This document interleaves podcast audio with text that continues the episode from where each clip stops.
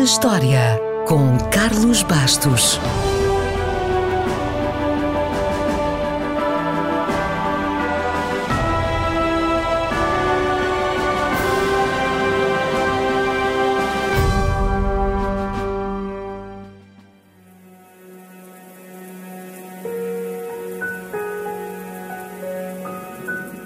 Neste dia, em 1918, um relâmpago matou 504 ovelhas num parque nacional no Utah. Isto foi notícia em praticamente todos os Estados americanos. Durante milhares de anos, ficámos fascinados pelas qualidades hipnotizantes dos raios. Era um fogo mágico do céu que podia acender fogos ou podia manter os animais selvagens afastados à noite. Quando o homem primitivo começou a procurar respostas sobre o mundo natural, os relâmpagos tornaram-se parte das suas superstições, mitos e religiões antigas. Basta recordar Zeus, o pai dos deuses do Olimpo, sempre com o relâmpago na mão, ou Thor, o deus nórdico do trovão. Felizmente, o homem evoluiu e hoje temos a ciência para nos ajudar a compreender melhor este fenómeno que continua a pôr muita gente com os cabelos em pé. Literalmente. E com razão. Embora as previsões variem, os especialistas dizem que um relâmpago pode ser três vezes mais quente do que a superfície do Sol. E já agora, é um mito aquela história de que um raio nunca atinge o mesmo lugar duas vezes. Aliás, alguns lugares, como prédios altos ou áreas com uma topografia particularmente favorável, podem ser atingidos por dezenas ou centenas de relâmpagos. Por exemplo, o Empire State Building é atingido por raios cerca de 23 vezes por ano. E um raio não só pode atingir o mesmo lugar mais do que uma vez, como também pode atingir mais do que um lugar ao mesmo tempo.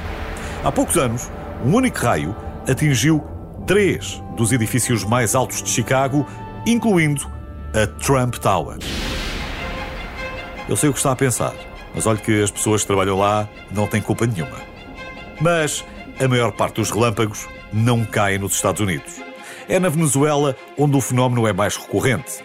Em particular, o lago Maracaibo, que detém o recorde de maior concentração de raios de acordo com o Guinness. Esta zona é conhecida como a Casa do Raio Catatumbo, ou a Tempestade Eterna, como lhe chamam os locais. É um fenómeno que produz, em média, cerca de 260 dias de tempestades por ano, 150 dos quais com raios. Às vezes, caem quase 30 relâmpagos por minuto. Porquê? Ora, esta é uma boa pergunta. Os cientistas ainda não têm a certeza. Avançam que o ar poderá ser um grande condutor, devido à abundância de metano nos campos de petróleo, ou talvez seja devido a uma combinação misteriosa da topografia e dos padrões do vento. Se se sentir com coragem, pode ir até lá e começar a sua investigação.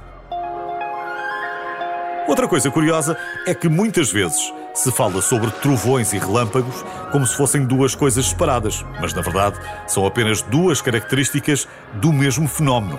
O trovão é o som da iluminação, ou por outras palavras, o trovão é o ruído criado quando o ar se expande e se contrai rapidamente no tubo produzido pelo raio. Talvez algumas pessoas separem trovões e relâmpagos porque é possível ouvir trovões até 16 km de distância do relâmpago que o causou. Mas só porque estava muito longe e não viu o relâmpago, isso não significa que ele não estivesse lá.